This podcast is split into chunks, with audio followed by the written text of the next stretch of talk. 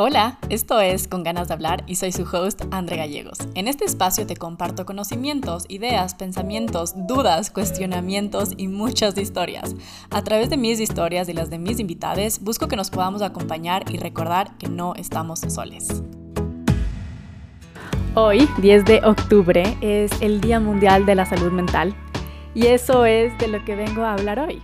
En este episodio voy a hablar de cosas que podrían ser detonantes para ti, así que Pausa el episodio si necesitas y puedes volver después o no, pero cuídate a ti primero.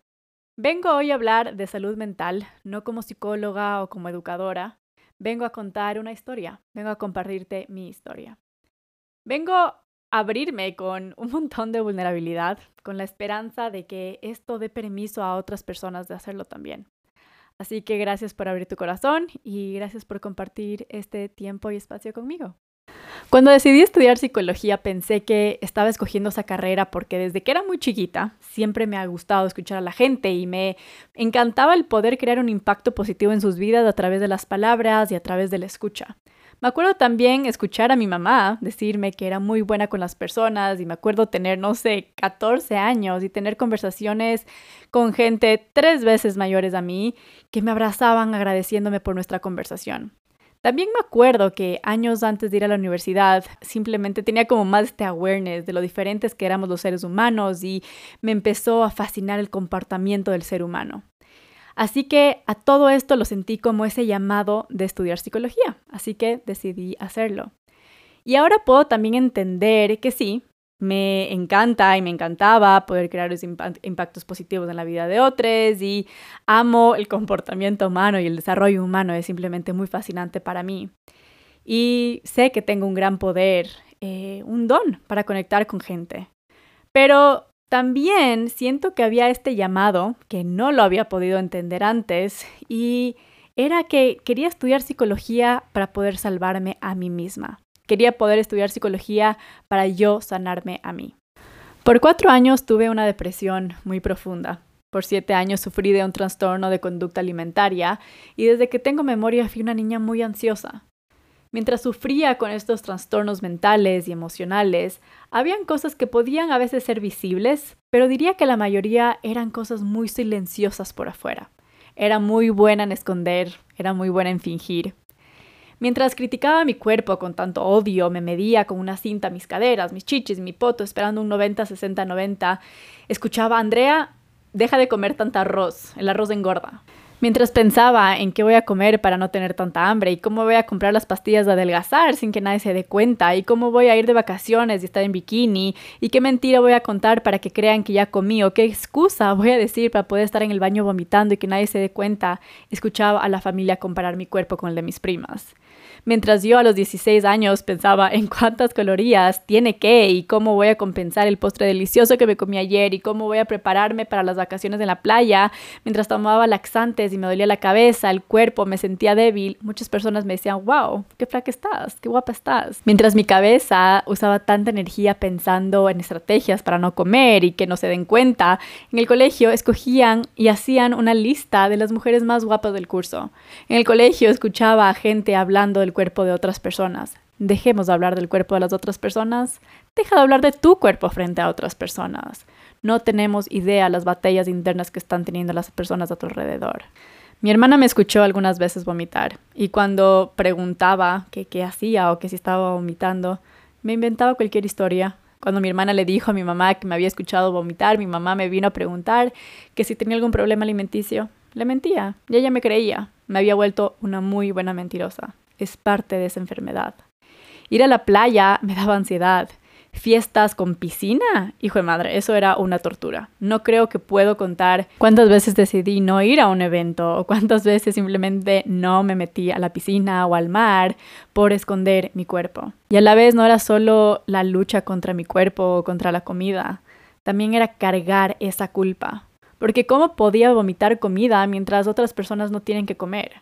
¿Cómo puedo estar tan enfocada en mi apariencia de esta manera? No puede ser que sea así de superficial. Esa culpa me dejó en silencio. Y en verdad era como entre la culpa y también esa voz que me decía, Andrea, tienes las cosas bajo control, tranquila, como en cualquier momento que tú quieras parar, vas a parar. Me prometía que iba a ser la última vez que vomitaba y volví a vomitar no tenía las cosas bajo control. Empecé a bajar de peso, estaba flaca, pero nunca tan flaca como las otras personas que sabía que tenían problemas alimenticios. Entonces me decía a mí misma que en verdad no era tan grave, realmente no tenía un trastorno. Los trastornos de conductas alimentarias se ven de muchas diferentes maneras. No es solo el cuerpo con delgadez extrema el que sufre de un trastorno. Mientras tenía insomnio, de la ansiedad que tenía, mientras literalmente tomaba pastillas súper fuertes para poder dormir, iba al colegio. Iba al colegio y tenía buenas notas, estaba en la ONU, estudiaba francés, bailaba flamenco, tenía amigas, jugaba fútbol, tenía novio. La ansiedad se ve de muchas maneras. Vive en una cabeza que no quiere dejar de estar ocupada con la productividad para no pensar en otras cosas. Vive en una cabeza que deja de ser productiva porque su cabeza está siendo dominada por la ansiedad. La depresión y la ansiedad no siempre se pueden identificar solo por cómo una persona se ve. En ese punto sé que muchas personas dirían, pero no parecía que tenías depresión. Mientras tenía ataques de ansiedad en donde cada vez pensaba, ok, esta vez creo que me voy a morir de un ataque al corazón. Estaba sola, sola en un cuarto, sola en el baño, pero sola, siempre estaba sola. No lo hablaba con nadie, me sentía tan sola. Me acuerdo una vez pasar por un ataque de ansiedad frente a mi mamá mientras me ayudaba a ver que me ponía para una fiesta y después de que pasó el ataque nunca más lo volvimos a hablar. De ahí más o menos, no sé, tuve unos 30 ataques de ansiedad, los viví completamente sola. No quería estorbar, no quería molestar a nadie. En mi cabeza yo era la que sostenía a mi familia emocionalmente, entonces yo no podía necesitar apoyo emocional. Yo tenía que ser el apoyo emocional. En mi cabeza era yo la que tenía que hacer felices a los demás y ser la hija buena, la hija perfecta, entonces no podía ser la carga de nadie. Sentía que mi mamá y mi papá estaban tan metidos en su propio dolor, en sus miedos, en su estrés, que simplemente no podían verme. No podían realmente verme. Sentía como había constantemente gritos dentro de mí, queriendo que se den cuenta de lo que en verdad estaba pasando. Era como, ¿cómo no pueden darse cuenta de lo que está pasando? Dejé de jugar fútbol, de bailar flamenco, dejé de eh, estar en francés, dejé la ONU, quería faltar al colegio todo el tiempo, me alejé de mis amigas. Empecé a pasar muy estresada en el colegio. Solo quería ir a dormir a la enfermería. Me sentía frustrada y estresada conmigo porque me costaba un montón estudiar. Me costaba un montón enfocarme, mis calificaciones bajaron y me decía a mí misma que simplemente estaba siendo una vaga. Mis compañeros en la clase me decían que era tan brava, que me relaje, que no está tan estresada. La cosa es que nadie me preguntó qué estaba pasando, cómo estaba, si necesitaba ayuda. A la final todos éramos adolescentes. Pero no juzguemos, preguntemos. Quería dormir, quería dormir mucho. Poco a poco tenía menos energía emocional y física. Solo quería dormir. quería dormir y llorar. En verdad no quería llorar, pero a veces solo, solo no podía parar de llorar. Y sé que una de las cosas que más me quitaba energía era fingir. Fingir era lo que más me agotaba. En verdad solo fingía que estaba bien, fingía que tenía control, fingía que no necesitaba ayuda. No sabía cómo pedir ayuda. Y a veces en verdad solo sentía que no la necesitaba, pero a veces tampoco solo no sabía quién me podía ayudar. Mi cuerpo empezó a gritar. Gritaba todo lo que yo no estaba expresando. Empecé a tener recurrentes dolores de estómago, me choqué, me caí del caballo, me dolía la cabeza todo el tiempo, no podía dormir, seguían esos insomnios malditos. Las varias visitas al hospital con exámenes de sangre, MRI, todos los estudios que te puedes imaginar decían que estaba bien, que no había nada físico. Por un tiempo me pregunté si me los inventé, pero en verdad nunca fueron inventos. Pero cuando tienes doctores que te dicen que no hay nada, me hacía sentir que estaba haciendo una dramática, que estaba exagerando, que estaba buscando atención. Y sí, sí estaba buscando atención, pero nunca me inventé nada. Mi cuerpo estaba gritando a ver si así le podía prestar atención, a ver si así mis papás me podrían regresar a ver, a ver si así podía darle atención a esto que estaba pasando dentro de mí, a ver si hacía algo diferente porque necesitaba ayuda. Por mucho tiempo pensé que así sería por siempre, que nunca se acabaría la ansiedad, las noches sin dormir, la guerra con mi cuerpo y con la comida, la apatía por mi vida, los ataques de ansiedad, las fantasías de que un choque me mate, a los 17 años casi muero de suicidio. No lo hablé con nadie por años. El suicidio está tan cargado de estigma, de vergüenza para los que se quedan y vergüenza para las familias de los que se van. La culpa nos deja en silencio y no lo hablamos. Tenemos que hablarlo. Tenemos que hablarlo en voz alta, no entre susurros. Soy sobreviviente de la depresión, porque la depresión mata. Gente muere de suicidio, así como la gente muere de cáncer. No decimos que se mató cuando murió de cáncer, pero sí decimos que se mató cuando hablamos de suicidio. La depresión es una enfermedad. Hablemos de ella como tal. Después de semanas de quedarme callada, en total silencio, sola en mi cabeza sobre lo que había hecho, un día le dije a mi mamá que necesitaba ir al psiquiatra. ¿Alguna vez has pensado en suicidio? me preguntó el doctor. Le dije que sí. Entonces me recetó antidepresivos y ansiolíticos. Y eso fue lo que me ayudó a levantarme para desde ahí poder empezar a sentir que podía hacer lo más básico que necesitaba para poder hacer el trabajo después. Empecé a dormir, empecé a comer, empecé a tener energía, empecé a dejar de tener eh, ataques de ansiedad. Y desde ahí pude empezar a trabajar en mí en procesos de sanación y de transformación. Empezar a aprender a conocerme, a reconocerme, a perdonar, a soltar. Y poco a poco empecé a vivir con un bienestar mental, pude después dejar las pastillas y después de dejar las pastillas igual he continuado haciendo este trabajo de sanación, tanto como un trabajo de prevención. Ahora puedo decir que estoy del otro lado. He estado del otro lado de la depresión por seis años. No he tenido un ataque de pánico hace cuatro años. Mi relación con mi cuerpo no es perfecta, pero no he vomitado ni compensado o he tenido otros comportamientos de la conducta por siete años honro mi camino y me siento muy orgullosa de donde estoy. Estar del otro lado no significa que nunca tengo bajones o momentos en los que me siento ansiosa. Han habido días en los que critico mi cuerpo o me siento incómoda en un bikini, pero eso ahora es la excepción, no la mayoría de mis días. Estar del otro lado no me hace invencible a ninguna enfermedad emocional o mental, no me hace invencible a la ansiedad o a la depresión, pero sí me hace saber que puedo superarlo. Para la Andrea del pasado, que pensó que nunca lo ibas a superar, you did it. Me encantaría poder regresar al pasado y contarle a la Andrea lo que va a crear para ella, lo que está viviendo de este otro lado. Me encantaría que sepa lo que vivo hoy y cómo vivo mi vida. Le diría que va a amar su vida, que va a amar y cuidar su cuerpo con mucho amor y de una manera súper intencional. Estás fuerte, saludable, tienes un montón de energía le diría que va a disfrutar otra vez la comida, que va a poder volver a ser esa foodie que sabe que siempre hemos sido. Vas a dejar de ser vegetariana. Te duró un buen tiempo, te duró dos años, pero dejaste de ser vegetariana. Vas a vivir en Vietnam. Vives en Vietnam. y te encanta explorar la comida aquí. Los ataques de pánico ya no están presentes en tu vida y te despiertas con emoción de la cama los fines de semana y los días de entre semana no sientes vergüenza de tu historia. Actually, tienes un podcast en donde hablas de tu historia, de tu camino, de tus dolores. Ahora todo eso los abrazas. Ya no viene con vergüenza. Eres la protagonista de tu vida. Tienes tanto que te apasiona. En verdad, a veces se vuelve esto un poco overwhelming porque quieres hacer un millón de cosas a la vez, pero la apatía ya no es parte de tu vida.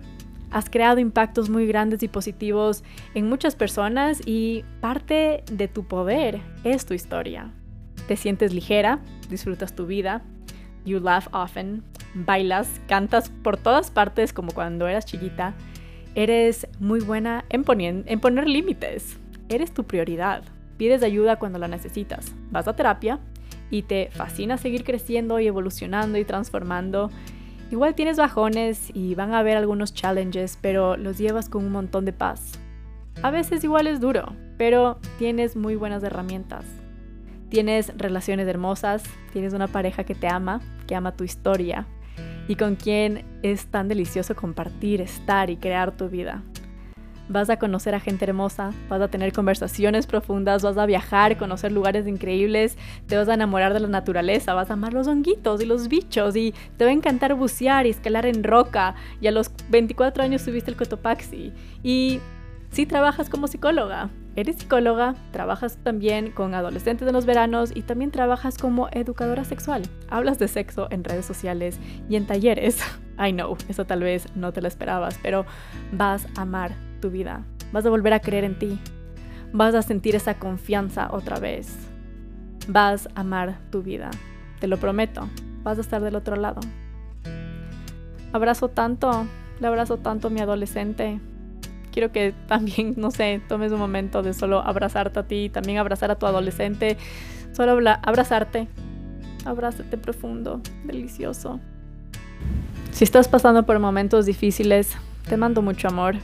Si estás luchando por tu salud mental, te mando tanto amor. Si has perdido a alguien por salud mental, te mando amor. Si no sabes cómo pedir ayuda, te mando amor. Si estás en un camino de sanación, recuperación, transformación, te mando amor donde sea que estés, te mando muchísimo amor. Para poder trabajar en la salud mental, lo primero que necesitamos hacer es hablar de ella. Que podamos compartir nuestra historia con quienes amamos, que podamos compartir lo que sentimos, que podamos pedir ayuda. Vengo a hablar de esto porque quiero que sepas que no estás sola, que no estás sole, que no estás solo, porque quiero que sepas que estar del otro lado de un trastorno o una enfermedad emocional mental también es posible para ti. Sé que tú tienes tu propia historia, sé que habrán tal vez cosas que se parecen a la mía, hay cosas en las que no se parecen a la mía, pero quiero que sepas que estar del otro lado también es posible para ti, en tu propio camino, a tu propio ritmo, a tu propia manera, pero también es posible para ti. Vengo a hablar de esto porque es sanador para mí hacerlo reconocerme, empoderarme de mi historia, sentirme la protagonista, tanto como la artista de mi vida. Vengo a hablar de esto porque por mucho tiempo me daba vergüenza hacerlo. No quería llamar la atención, no quería que me vean como débil, no quería que nadie sienta pena por mí y justo por eso vengo a compartir esta historia. Porque justamente por esas razones muchas personas no comparten lo que están viviendo, por esas razones muchas personas no piden ayuda. Vengo a hablar de esto porque para mí hablar del estigma de la salud mental, digamos en teoría, es importante, pero reducirlo con la práctica es lo que necesitamos. Necesitamos hablar de salud mental. Por un tiempo tampoco quería hablar de esto porque sentía que podía lastimar a mis papás, que los iba a hacer sentir culpables. Y todo esto que he contado aquí ya es algo que he conversado con ellos y parte de mi sanación también ha sido entender que esta no es su historia, es la mía. Los amo y sé que escuchan mi podcast y yo sé que ellos saben que siempre hicieron lo mejor que pudieron. Y también tengo una certeza tan grande que mi alma los escogió a ustedes como mis papás. Y sé que también sus almas me escogieron a mí como su hija. simplemente es perfecto. Las enfermedades mentales y emocionales son reales puede sonar un poco tonto decir eso, pero en verdad muchas personas no creen que puede ser justificable faltar al colegio, tomar días libres, descansar por una enfermedad mental o emocional, pero sí por una enfermedad física. Las enfermedades mentales y emocionales debilitan, requieren de tratamiento, requieren eh, de ayuda profesional, no todas las personas requieren de los mismos tratamientos, así como en las enfermedades físicas también. No todas las personas necesitan de los mismos tratamientos, de los mismos procesos. Pero lo que quiero decir es que es importante que empecemos a hablar de estos temas mucho más y los empecemos a tomar con mucha más seriedad. Las estadísticas nos demuestran la gran prevalencia de ansiedad y depresión presente en nuestra sociedad. Y es importante tomar en cuenta que estos números son de personas que lo han reportado o que han sido diagnosticados. Hay tantas personas viviendo depresión sin que nadie más lo sepa. 300 millones de personas sufren de ansiedad. Y las estadísticas muestran que todas las personas vamos a estar deprimidos en algún momento de nuestra vida. Porque así como pueden, pueden haber personas que tienen ansiedad o depresión crónica, diferentes experiencias y, eventos en nuestra vida pueden impactarnos de tal manera que nos hace a todos susceptibles a la ansiedad y a la depresión. Una estadística que realmente este número es totalmente nuevo para mí y fue, fue muy choqueante eh, ver esto, pero cada 40 segundos alguien muere de suicidio. En muchos países la principal causa de muerte en adolescentes es el suicidio. Necesitamos hablar de suicidio. Hoy, después de acabar este episodio, quiero invitarte a que, a que le escribas a personas que amas, personas que tal vez también han tomado un poco de distancia. Reach out, mándales un mensaje, pregúntales cómo están. Te invito a hacer esto si lo puedes hacer. Si tienes em, las ganas de hacerlo, tanto como el espacio emocional para hacerlo. O si te has sentido deprimido, ansioso o con pensamientos suicidas, te invito a que hoy vuelvas a intentar conversar con alguien. Escribe a este profesional, escríbele a alguien que te puede ayudar a empezar a buscar ayuda. En la descripción del podcast voy a dejar información de recursos que te pueden ayudar a ti o que pueden ayudarte a seres queridos. Incluyo aquí líneas de asistencia de prevención de suicidio. Sé que no es fácil, pero pide ayuda. Este podcast en verdad es un lugar muy especial para mí. Y nada, gracias por estar aquí, gracias por escucharme, gracias por abrir tu corazón. Quiero que te des un auto abrazo muy, muy, muy, muy delicioso. Y nada, espero poderte recordar hoy y recordarte muchas, muchas, muchas, muchas veces que no estás sola, que no estás solo y que no estás sole. Bye.